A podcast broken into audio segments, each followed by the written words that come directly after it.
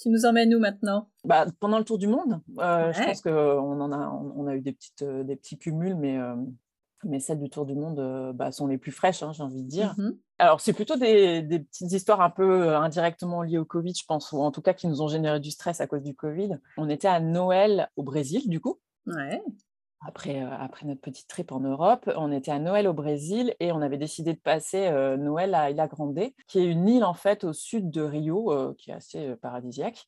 Et on s'était trouvé une petite plage hyper, hyper tranquille avec un petit, une petite cabane en dessous d'un camping, pas le truc hyper luxe, mais plutôt avec les locaux, bonne ambiance. et puis, je pense qu'il y a, là où on était sur la plage, il y a peut-être une quinzaine de familles, mais pas plus. quoi ce qu'il faut avoir en tête, c'est qu'Aïla Grande, c'est vraiment une île de pêcheurs, enfin de pêcheurs et puis bateaux surtout, et qui est assez montagneuse, donc il n'y a pas de route.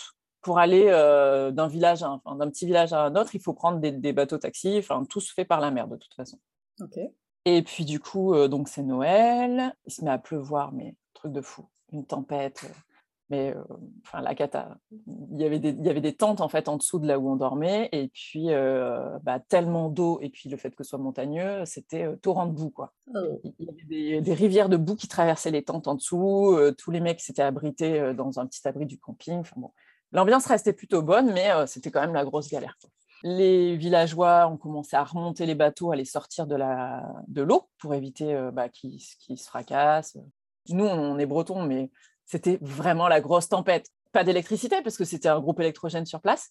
Donc plus d'électricité, donc oh, t'oublies hein, le repas de Noël déjà. Euh, c'était déjà c'était parti pour être light, mais là c'était vraiment light.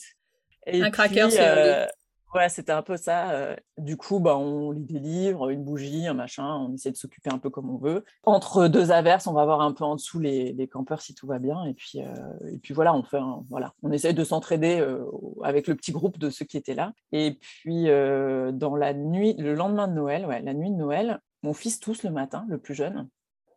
donc je me dis, bon, il a pris froid, je sais pas, la clim, un truc, j'en sais rien. il tousse Arrive midi, bonne fièvre, puis je prends la température, un bon 39,5.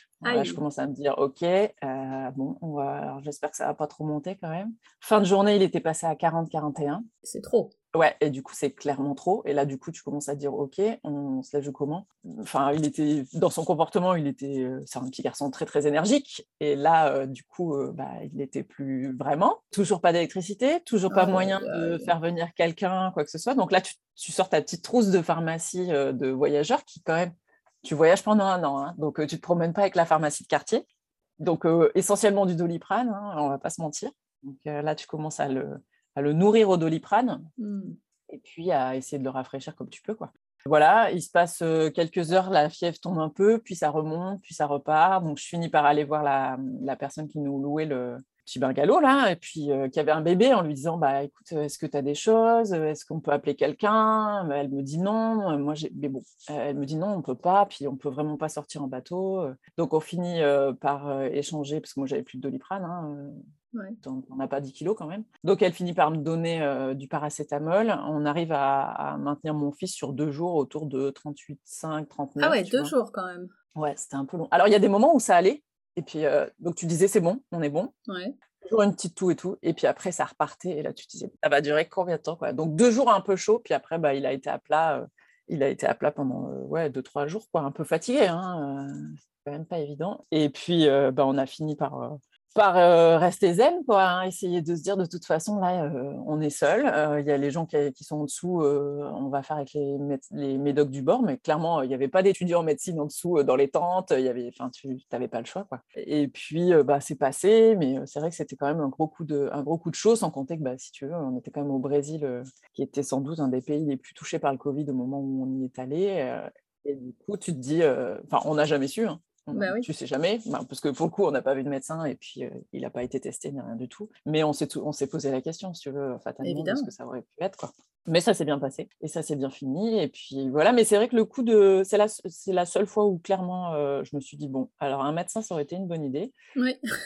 Mais tu te débrouilles, tu fais la maman et puis tu pars avec le nécessaire. Mais, euh, mais ouais, ça c'était un peu le coup de stress parce qu'il n'y avait vraiment pas moyen de sortir de l'île et que de toute façon là tu étais livré à toi-même. quoi. Et il n'y avait pas de médecin euh, que tu pouvais appeler euh, C'est un truc de fou.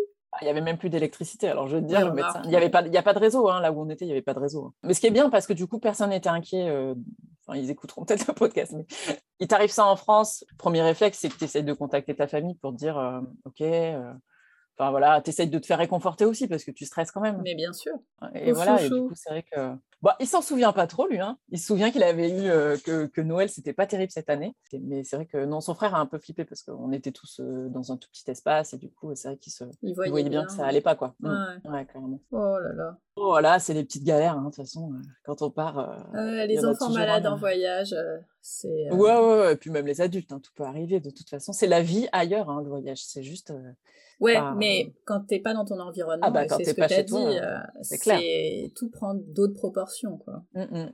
Et en même temps, je pense que là, on est resté quand même.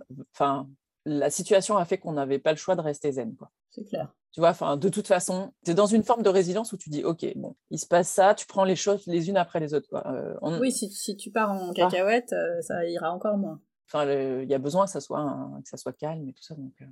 C'était stressant aussi, c'était moins marrant que les animaux sauvages. Donc, un conseil, partez avec du doliprane.